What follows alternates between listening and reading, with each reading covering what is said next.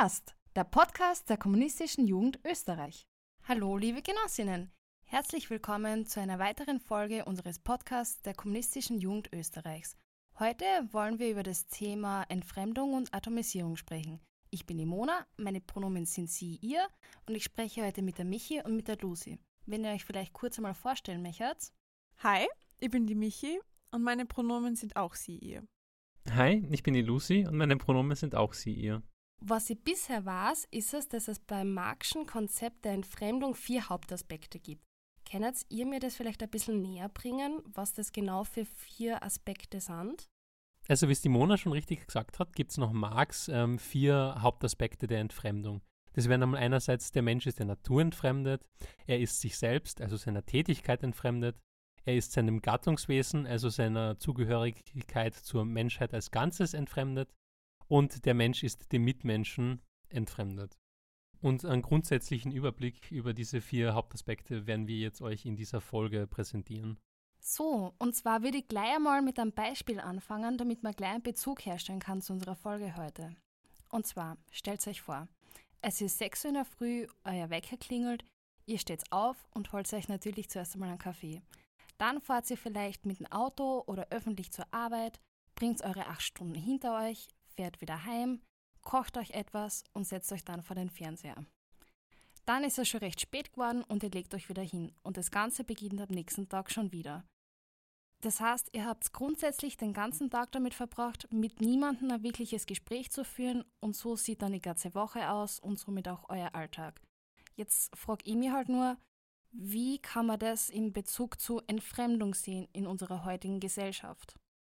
Ja, ähm, ich glaube, dein Beispiel zeigt schon viele Aspekte von Entfremdung, die wir dann wahrscheinlich auch noch genauer analysieren werden.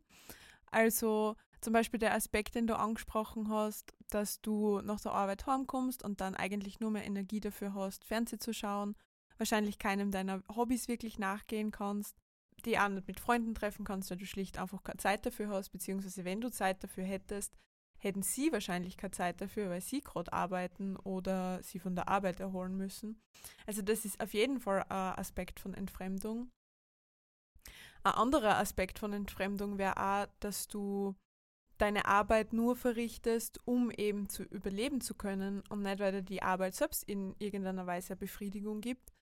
Also ich glaube, da kennen wir alle selbst auch irgendwie Beispiele dafür, dass man in der Früh aufsteht und eigentlich nur mal will, dass der Tag eh schon wieder vorbei ist und dass man an eigentlich, dass man überhaupt keine Lust hat, in die Arbeit zu fahren, weil die ähm, an überhaupt keine Befriedigung gibt. Ist natürlich nicht immer so, aber so zum Beispiel die ähm, ja, vor allem in der Serviceindustrie ist das, glaube ich, oft so schlimm. Ich meine, einerseits hast du natürlich dann oft die Befriedigung, dass du mit anderen Menschen arbeitest und das kann ja natürlich unglaublich viel Spaß machen. Aber besonders da bist du halt gequält davon, dass du unglaublich schlechte Arbeitsbedingungen hast, unglaublich schlecht bezahlt wirst vor allem, dass du von dem Betrieb nicht wirklich zu schätzen gewusst wirst.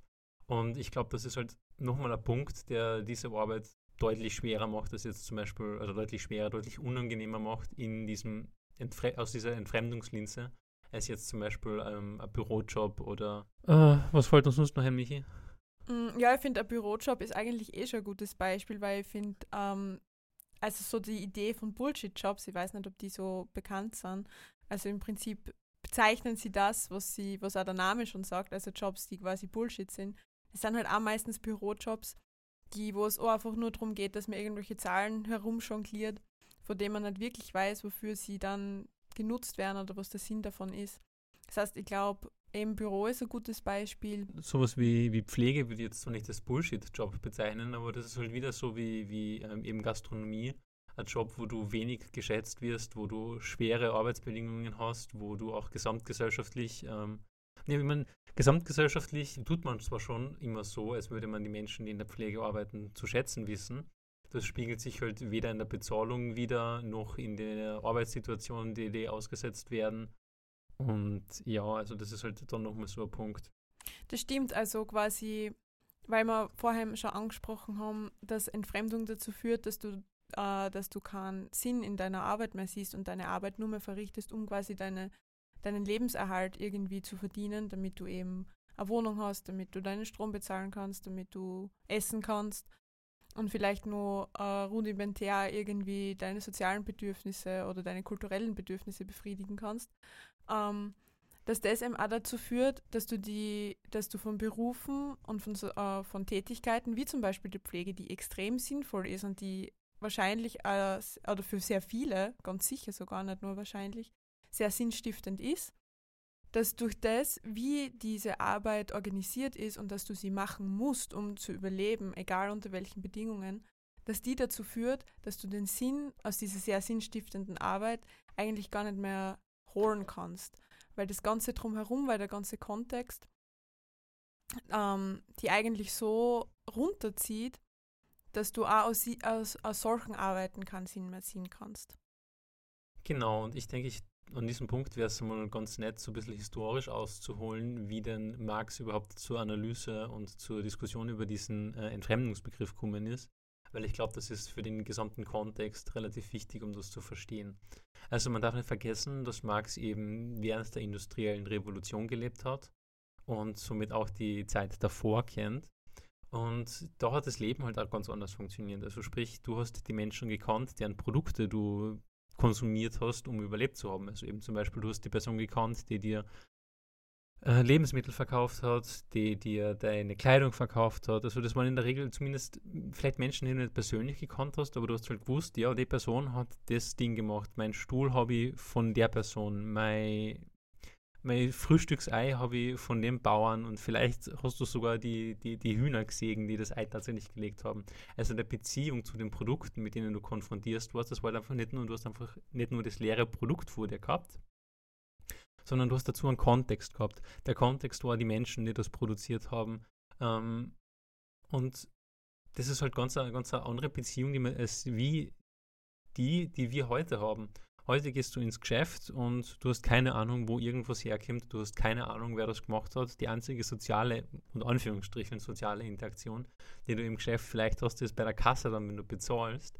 Etwas, das auch immer mehr durch ähm, automatisierte Kassen ersetzt werden, was zwar eigentlich zu begrüßende Entwicklung ist, weil dann muss niemand an der Kasse arbeiten, aber es zeigt halt auf, dass sich das halt stark verändert hat und man darf nicht vergessen, dass wir als Menschen ähm, uns in einer Zeit entwickelt haben, wo das halt immer so war. Also wenn du noch weiter zurückdenkst, also vor dem Feudalismus, war das ja noch verstärkt so. Also da hast du halt wirklich jeden Menschen gekannt, mit dem du irgendwie interagiert hast. Also ist nichts aus dem, unter Anführungsstrichen, jetzt nichts gekommen.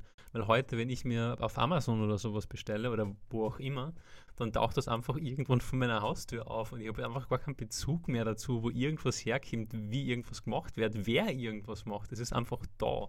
Und das war früher halt nicht so. Und daher kommt eigentlich dieser Entfremdungsbegriff. Ich glaube, weil du schon äh, angesprochen hast, ähm, dass man nicht weiß, wo was herkommt. Ich glaube, das kann man aus der umgekehrten Perspektive anschauen. Man weiß oft gar nicht, wo Sachen hingehen. Also zum Beispiel der Amazon-Logistikarbeiter, die Amazon-Logistikarbeiterin, die wissen nicht, ähm, zum Beispiel, wo es in dem Päckchen vielleicht gerade drinnen ist, weil der ganze Arbeitsprozess so kleinteilig ist, dass jeder nur ein kleines Stückchen von diesem Prozess, das Produkt in das Päckchen geben, das Päckchen dann irgendwie zumachen, das Päckchen dann in eine Schachtel geben, damit es dann für die Post verschickt wird, dass jeder nur so einen kleinen Prozess dieses Arbeits, ähm, dieses Arbeitsablaufes sieht, dass man gar nicht den großen Kontext sieht. Also zum Beispiel arbeitest du in irgendeiner Produktionsfirma und, der, und deine ganze Aufgabe den ganzen Tag ist es, ähm, Teil A mit Teil B zusammen zu verschließen. Du weißt aber gar nicht, wie Teil A, B, C, D und F ähm, zu dem großen Endprodukt sich zusammenfügen. Das heißt, du weißt nicht, vielleicht im schlimmsten Fall nicht einmal, was das Endprodukt überhaupt ist. Ich verstehe voll, worauf du hinaus willst. Also sprich, du hast halt ja keinen Bezug mehr zu irgendwas. Und genau diese Bezuglosigkeit ist etwas, das ich, also wo wir uns relativ sicher sind sogar, dass es nicht gut für die menschliche Psyche ist, jetzt ganz, ähm, ganz blöd gesagt. Also man, man darf nicht vergessen, dass eben, wie wir ganz, Anfang, ganz anfangs mit dem Beispiel ähm, aufgeführt haben, dass du keine Energie mehr hast, irgendwas anderes, irgendwas Sinnvolles mit dem Leben zu machen, irgendwas, was du damit machen möchtest. Du möchtest eigentlich nur mehr, dass der Tag vorbei ist. Und das ist halt keine Art und Weise zu leben. Und natürlich ist das jetzt nichts, das exklusiv zum Kapitalismus gehört. Also das würde jetzt, wenn man, wenn man, also das ist einfach prinzipiell Teil von zum Beispiel einer, Industri also eine, einer industrialisierten Welt, dass es bis zu einem gewissen Punkt diese Entfremdung gibt, eben weil zum Beispiel, wie du jetzt gerade so gesagt hast, Michi, mit der Fließbandarbeit, das ist halt etwas, das zumindest als Übergangsphase einfach existieren wird und eben auch weiterhin existieren wird, wenn wir dann den Kapitalismus überwinden. Aber es ist halt trotzdem etwas, das den Menschen, die das erleben, zu schaffen macht. Und da gehört halt der Ausgleich geschaffen. Allerdings besteht im Kapitalismus, sofern es nicht zwingend notwendig ist, ähm, diesen Ausgleich zu schaffen. Da ist die Motivation dafür einfach nicht gegeben, weil solange du deine Arbeit ausführen kannst und solange du jeden Tag in der Früh zur Arbeit kommst, das muss nicht einmal du sein, das kann eine x-beliebige Arbeiterin, Arbeiter sein, ähm, besteht einfach kein, kein Incentive, das zu machen, daran was zu ändern. Oh wow, das war jetzt echt viel Input, aber ihr habt schon einige gute Beispiele gebracht, aber so ganz blicke ich noch immer nicht durch. Was ist jetzt genau Entfremdung? Also um die Frage beantworten zu können, muss man vielleicht einmal zuerst verstehen, dass im Kapitalismus jeder, der arbeiten geht, selbst eine Ware dadurch wird, dass man seine Arbeitskraft verkauft. Das heißt, du stellst in der Arbeit nicht nur Produkte her, sondern im Prinzip bist du selbst ein Produkt. Und in der Arbeit, also während man arbeitet, verwirklicht man irgendwas. Das heißt, man stellt zum Beispiel einen Tisch her oder man arbeitet in einer Firma, wo Teslas hergestellt werden und man verwirklicht einen Tesla.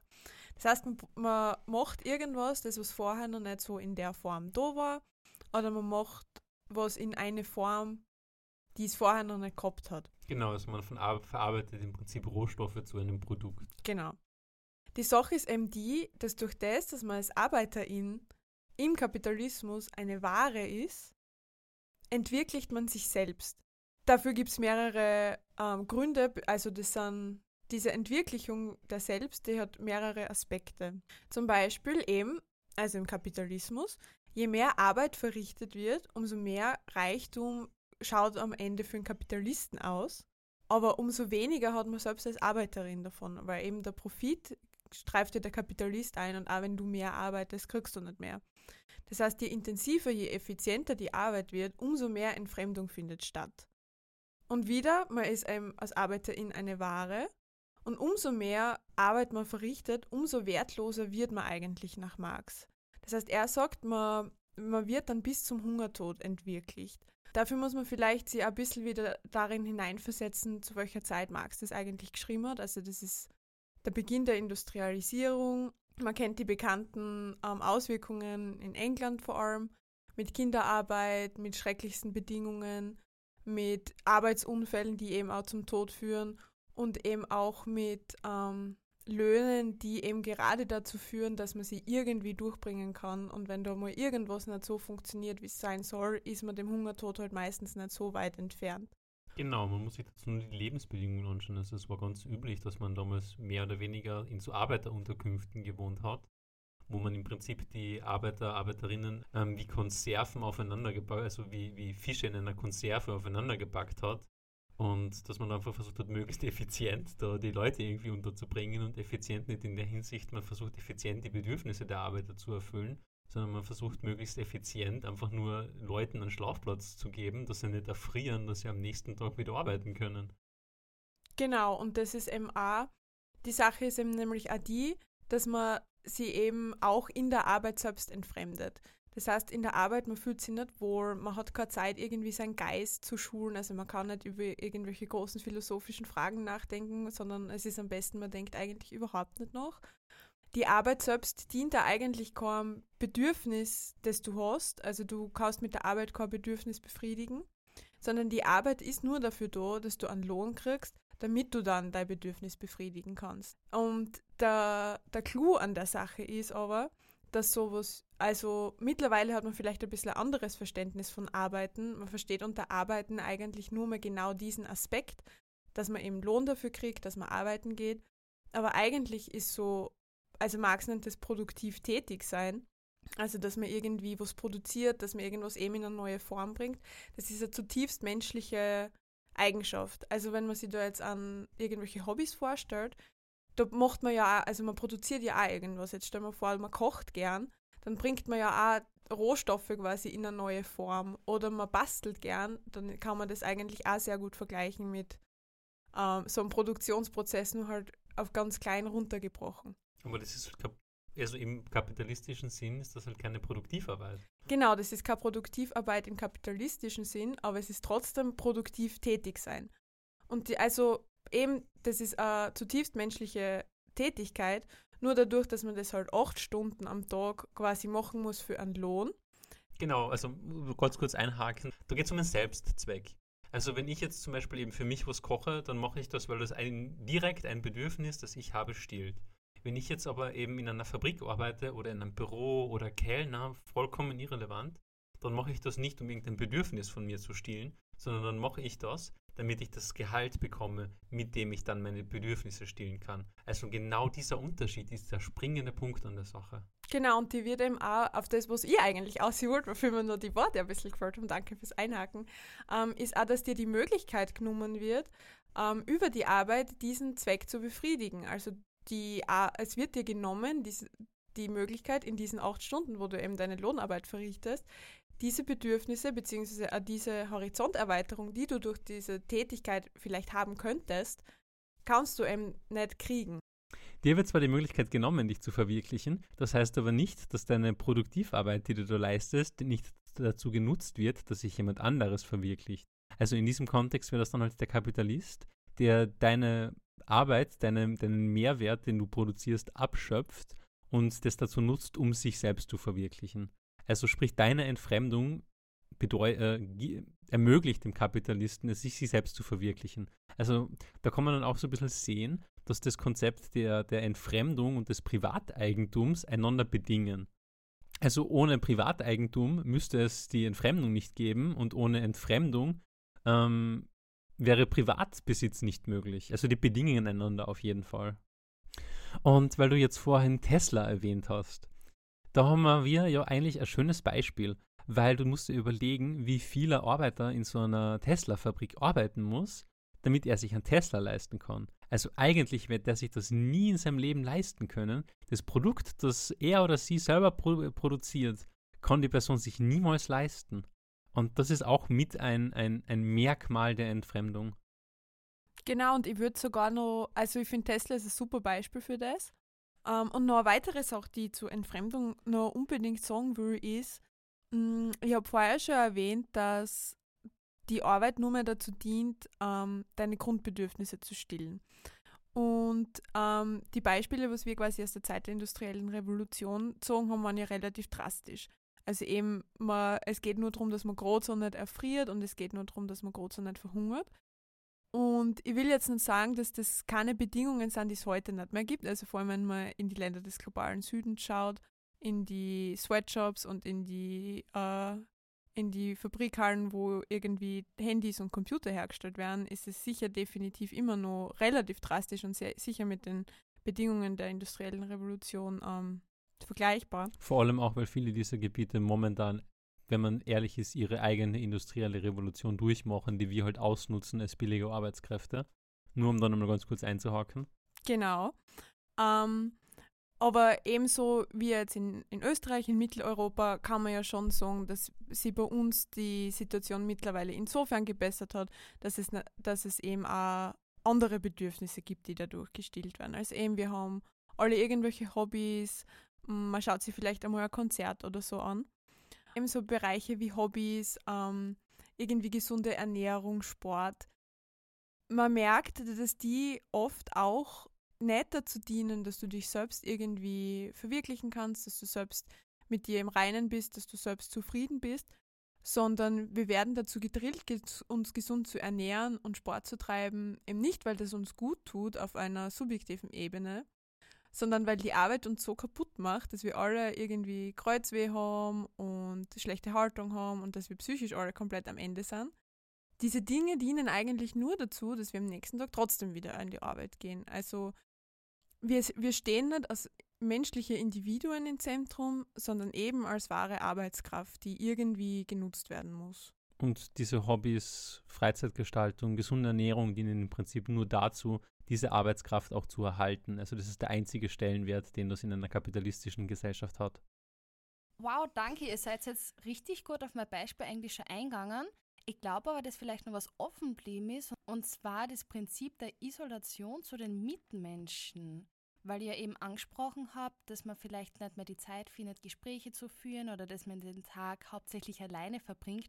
Mögt ihr da vielleicht auch nochmal kurz eingehen? Ja, also diese Isolierung, die du ansprichst, die bezeichnen wir in diesem Kontext eben als Atomisierung. Und das ist eben etwas, das uns vielleicht ein bisschen aufgezwungen wird vom Kapitalismus, von den strukturellen Interessen im Kapitalismus, weil uns das zu besseren ähm, Konsumenten macht. Also zum Beispiel Individualverkehr versus öffentliche Verkehrsmittel.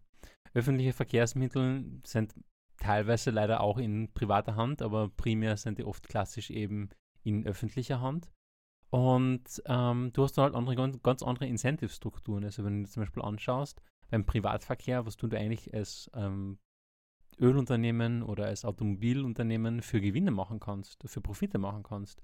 Weil du verkaufst halt konstant und einzelne Leute ähm, eben den Treibstoff, die Wartung für die Autos, die Autos selber.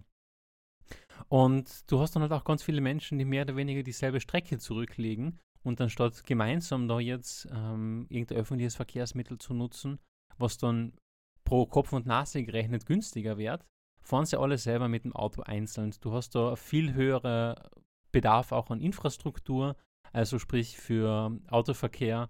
Der ist Größenordnungen mehr Aufwand für Infrastruktur, was die Fläche betrifft. Also zum Beispiel äh, fünfspurige Autobahn, jetzt als übertriebenes Beispiel aus den USA genommen, wobei fünf Spuren da eh noch der Standard sind, ähm, kann nicht so viele Menschen transportieren wie ein voller Zug. Also ja, das sind halt alles so Sachen, die forciert werden, weil sie einfach profitabler sind.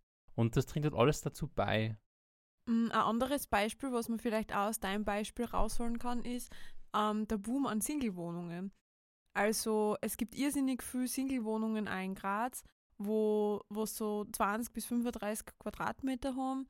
Es ist quasi ein Raum, es ist eine Küche drinnen, es ist direkt daneben das Bett und dann richtet man sich halt auch irgendwie noch ein bisschen ein Wohnzimmer dazu ein. Und das ist quasi auch ein Symptom dieser Individualisierung. Also wenn man sich so die Menschheitsgeschichte anschaut, ist es eigentlich ein relativ oder ein sehr rezentes Phänomen eigentlich, dass so jeder seinen eigenen ähm, ganz abgegrenzten Raum hat, dass jeder sein eigenes Süppchen selbst kocht, im wahrsten Sinne des Wortes. Ähm, jeder versorgt nur sich selbst, maximal nur die Familie, ähm, aber auch nur die Kernfamilie aus Mutter, Vater besteht und ähm, idealerweise zwei Kinder. Es gibt irgendwie keine ähm, Selbstorganisation, die über das hinausgeht, zum Beispiel jetzt in der Nachbarschaft oder in irgendeiner Großfamilie. Das heißt, zusätzlich dazu, dass die das als Konsumenten besser nutzbar macht, wenn jetzt jede einzelne Person eine voll eingerichtete Küche hat und man die, sie, sie die jetzt dann zum Beispiel mit anderen Personen teilt, verhindert sie auch irgendwo, dass man sie mit anderen Personen vernetzen kann, dass man mit anderen Personen in Beziehung tritt, dass man sie mit der austauscht. In gewisser Weise eben auch, dass man sie für die anderen Personen entfremdet. Also man versteht dann ihre Bedürfnisse nicht mehr, man kann nicht mehr auf sie eingehen, man kann sie auch nicht mit ihnen organisieren und quasi gegen das Kapital eigentlich auflehnen. Das heißt, es hat diese äh, Atomisierung und Isolierung hat eigentlich zwei Funktionen. Also auf, auf der einen Seite das Konsumorientierte, aber das andere auch eben die Menschen wirklich voneinander zu isolieren, damit sie sich nicht zusammenschließen.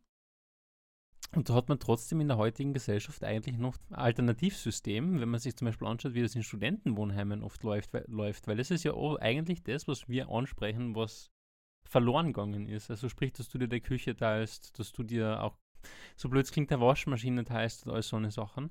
Und ähm, das ist halt eine Alternative dazu. Ob das jetzt im Einzelnen für jede Person die ideale Art und Weise ist zu leben, das sei jetzt mal dahingestellt. Aber man sieht halt dann schon, und auch wenn es jetzt das sehr spezifisches Beispiel eben bei Studierenden ist, was wir nicht alle gemacht haben und selbst wenn wir es gemacht haben, vielleicht nicht in einem Wohnheim gelebt haben, ähm, ist das trotzdem etwas, wo man, wo noch durchscheint, wie es teilweise in, im Ostblock, in der DDR oder so war, oder auch heute noch in einigen ähm, weniger vom Kapitalismus äh, atomisierten Ländern der Fall ist, wo man eben nicht für sich allein irgendwo ist, wo man in größeren Gruppen wohnt, in größeren Gemeinschaften wohnt, wo man dann auch organisiert ist. Also das ist, glaube ich, auch etwas, was man für auch Arbeiterinnen und Arbeiter erleben kann. Teilweise in Gemeindebauwohnungen so, allerdings auch nur bis zu einem gewissen Punkt, aber zumindest so gemeinsame Waschräume ist da noch gar nicht unüblich. Genau, also an dem sieht man, dass das auch einfach sehr viel darin liegt, wie zum Beispiel Wohnraum einfach auch designt wird, also wie der ausschaut. Also eben in älteren Gebäuden, aber uns gibt es ja tatsächlich Waschküchen, wo man sich die Waschmaschine teilt. In neueren Gebäuden hat das halt wirklich jeder separat für sich. Was man an dem, finde ich, auch relativ gut sieht, ist, wenn man sie so Arbeiten, die, die man einfach auch erledigen muss, um zu überleben, wie Waschen, Kochen, Putzen, auch Kindererziehung oder Pflege, mm, wenn die jeder für sich selbst macht, dann bedeutet das einen irrsinnigen Zeitaufwand und eine irrsinnige, eine irrsinnige Belastung auch. Das heißt, wenn man sie irgendwie zusammenschließt und sie sowas wie Kindererziehung zum Beispiel in der Nachbarschaft teilt oder auch zum Beispiel jetzt nicht jeder für sich selbst kocht, sondern man in so Organisationen wie Volksküchen das organisiert, dann erspart man sich irrsinnig viel Arbeit und kommt dabei aber gleichzeitig auch mit anderen Personen in Austausch. Ich würde jetzt nicht damit sagen, dass man durch solche Sachen irgendwie den Kapitalismus überwinden kann, aber sowas wie, man kann sich dadurch schon irgendwie ein, gewisse, ein gewisses Befreiungselement schon irgendwie holen. Ja, zumindest kann man auf jeden Fall eben gegen diese Individualisierung, gegen diese Atomisierung an, ankämpfen. Natürlich ist der nur ein Symptom, äh, Symptom und nicht ursächlich für die, für die Individualisierung und Atomisierung. Aber unabhängig davon ist das etwas, das psychisch erwiesenermaßen nicht sonderlich gut für den Menschen ist. Somit ist ähm, das in dem Fall vielleicht trotzdem etwas, das man wieder mehr beachten soll, wenn man eben Wohnraum plant. Also zum Beispiel auch Gemeinschaftsgärten sind so ein sehr schönes Beispiel. Oder auch, wenn es jetzt um Menschen geht, die vielleicht ähm, eher basteln wollen oder was auch immer, man muss sich nur vorstellen, wie viele Menschen eigentlich daheim so eine kleine Mini-Werkstatt haben mit irgendwelchen Billigwerkzeug, damit sie es halt da haben, das sie dann einmal, zweimal im Jahr verwenden, äh, anstatt sich das halt als Gemeinschaft zu teilen. Weil natürlich, wenn man, wenn man das allein für sich hat, dann braucht man das ein, zweimal im Jahr. Dementsprechend tut man nicht unbedingt viel Geld reinstecken und dann ist das Produkt halt auch dementsprechend schlecht. Ähm, wenn man das jetzt aber zum Beispiel eben, wie es auf Universitäten oft passiert, da äh, ein Labor macht, beziehungsweise eine, eine offene Werkstatt, wo man hingehen kann und die halt nutzt in einem gewissen Rahmen, dann hat man dann natürlich viel bessere Ausrüstung, man hat Know-how von anderen Menschen, die einem beim eigenen Projekt vielleicht helfen können. Also es profitieren nicht alle davon, wenn wir solche Sachen möglichst kommunal machen, weil man hat nicht nur das nicht nur das eigene Know-how, sondern man kann da zurückgreifen auf das Know-how von anderen. Das ist bestimmt bei, bei Gemeinschaftsgärten genauso, dass manche Leute einfach mehr Erfahrung haben und die eben beim eigenen ähm, Anbau, wenn jetzt der eigene Daumen nicht sonderlich grün ist, helfen können. Und ich glaube, genauso kann sich auch beim Kochen verhalten, genauso kann sich eben bei Werkstätten verhalten und das sind halt alles Sachen, die uns durch diese Atomisierung genommen werden. Ich würde da auch noch wirklich nochmal den Aspekt ähm, der Kommunikation und des Austauschs einfach mit den Menschen, die um einen herum leben, auch betonen. Also wie oft ist es, dass man die Nachbarn direkt in einer Wohnung nebenan wirklich eigentlich gar nicht kennt.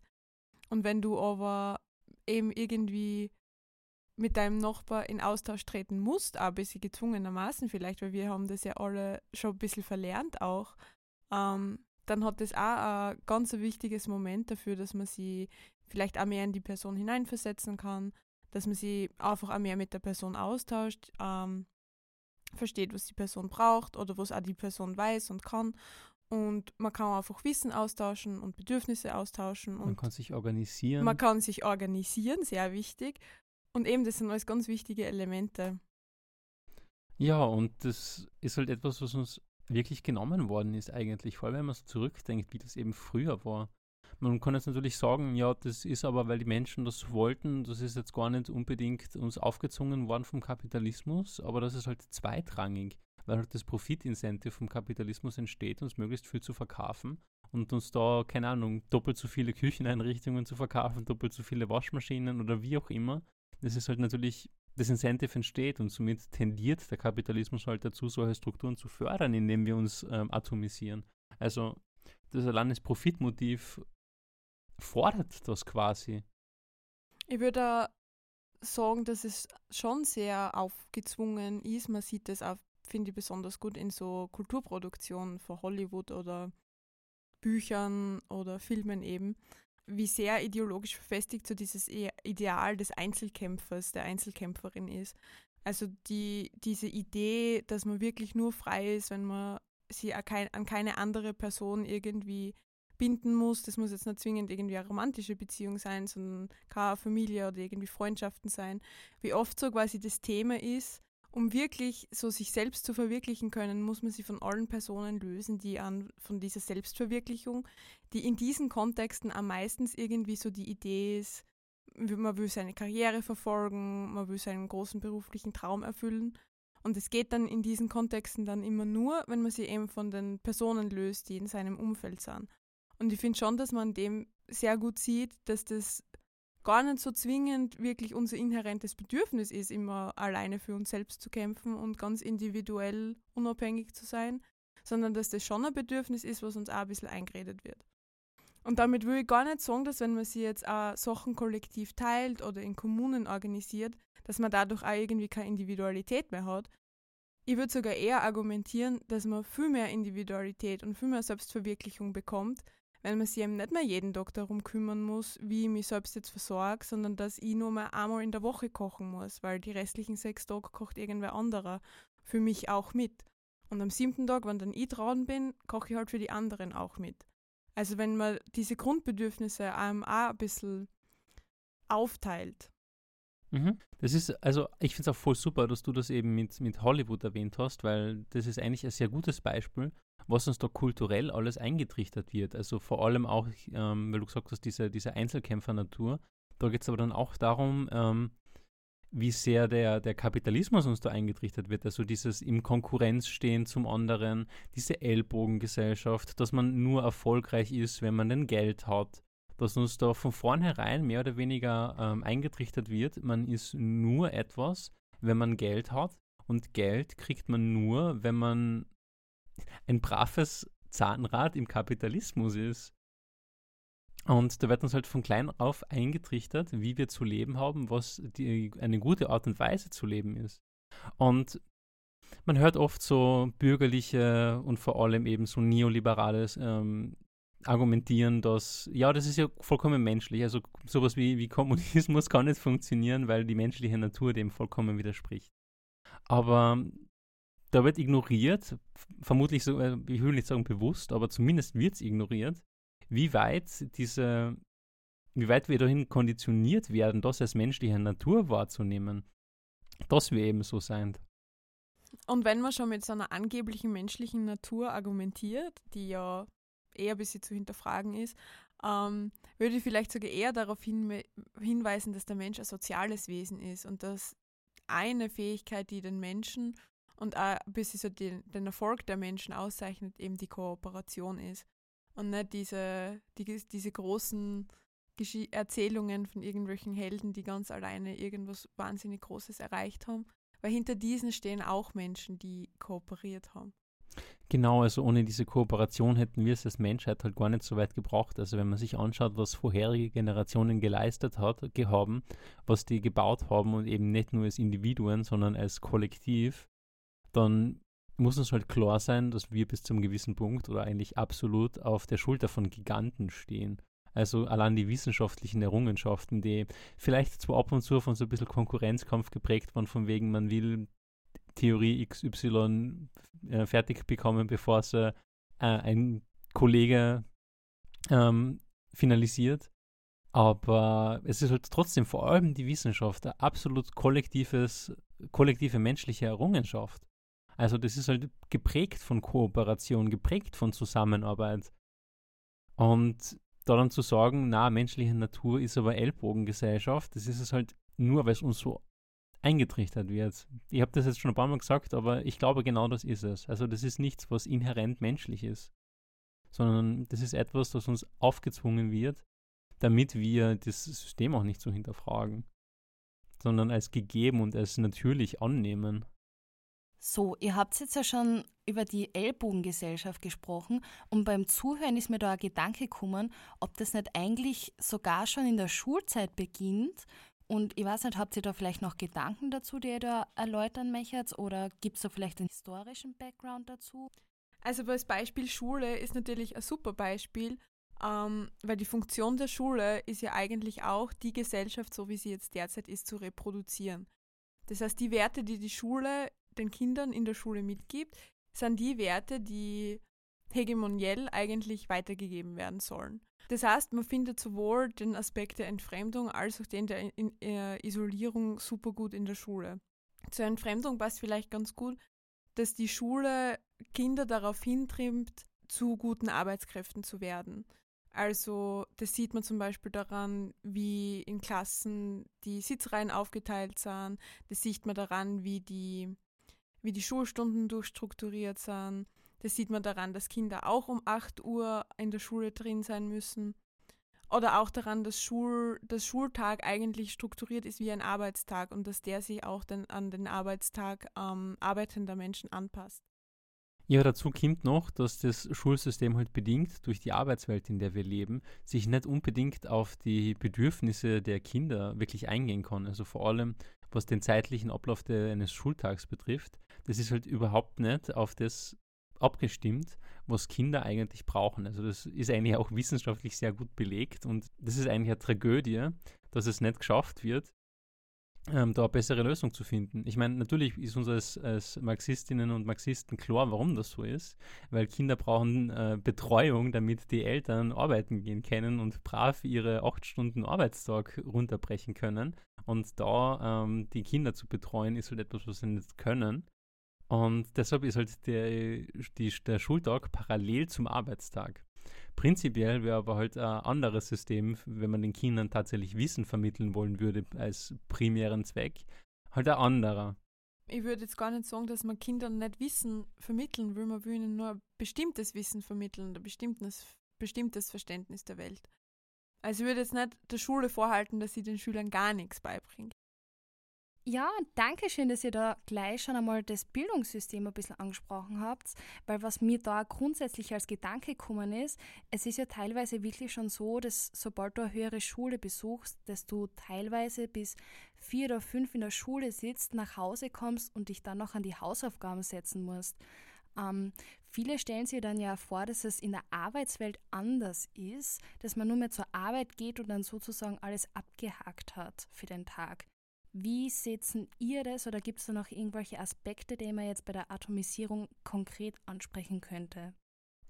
Ja, also das ist eigentlich ganz ein guter Punkt, wie das dann eben in der Arbeitswelt ist, weil in der Arbeitswelt hat man ja den Eindruck, dass man diese acht Stunden arbeitet und damit hat man das hinter sich. Aber das stimmt halt de facto auch überhaupt nicht. Also einerseits hat man natürlich die Pendelei, das kann zusätzliche Stunden in Anspruch nehmen. Andererseits gibt es natürlich auch viele Berufe, auf die diese 8 Stunden Normarbeitstag nicht zutreffen.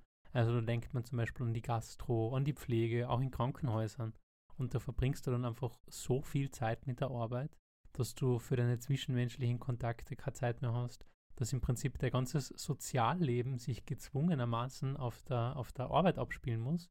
Und das führt halt dazu, dass man auch so ein bisschen vereinsamt, weil ja natürlich hast du, wenn du acht Stunden am Tag arbeitest, vielleicht zwei Stunden pendelst, ähm, dann einfach keine Zeit mehr für irgendwelche sozialen Kontakte außerhalb der Arbeit.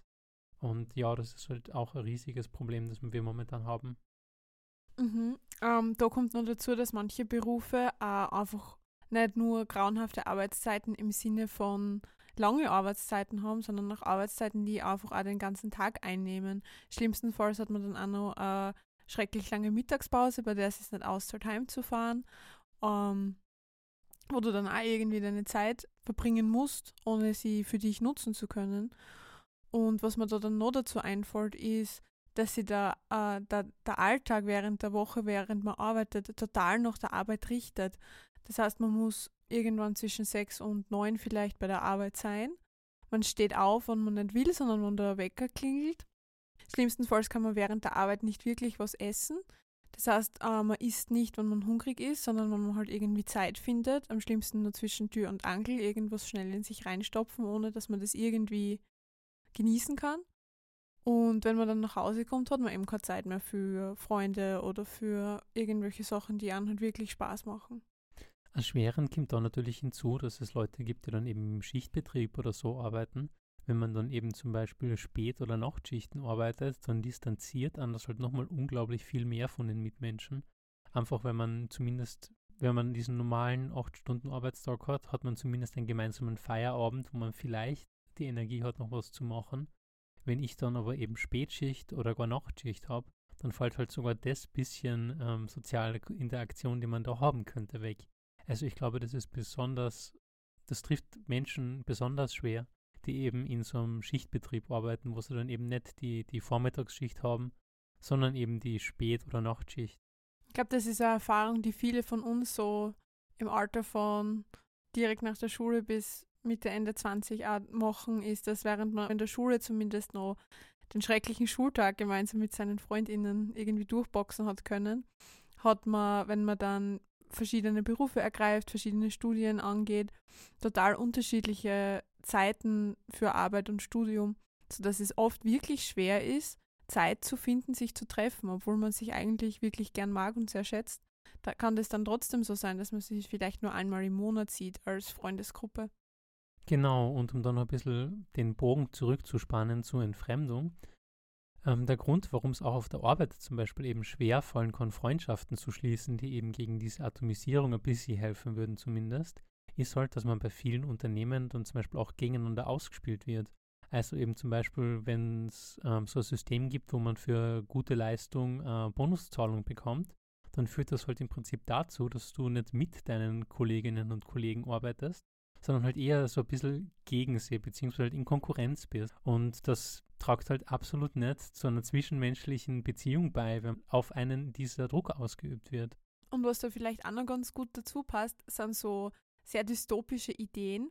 Hm, man kennt das vielleicht auch von Amazon, die so für ihre Büroangestellten so kleine gläserne Kämmerchen aufstellen, wo man dann schnell während der Arbeitszeit hingehen kann und sie doch noch ein bisschen erholt, wo man immer beobachtet wird. Und so ähnlich ist auch eine Idee, die auch schon ein bisschen herumschwirrt, ist, dass nicht mehr nur dein Vorgesetzter, deine Vorgesetzte ähm, dich kontrolliert und deine Arbeit bewertet, sondern dass so ein kleines jeder verpfeift jeden System am Arbeitsplatz aufgebaut wird, das dann sehr euphemistisch Peer Review genannt wird, also eigentlich ein sehr sinnvolles Konzept, ähnlich so dem Vier-Augen-Prinzip, dass eben nicht nur eine Person irgendwas Relevantes macht, eigen, äh, hauptverantwortlich, sondern mehrere Personen da das Endprodukt kontrollieren.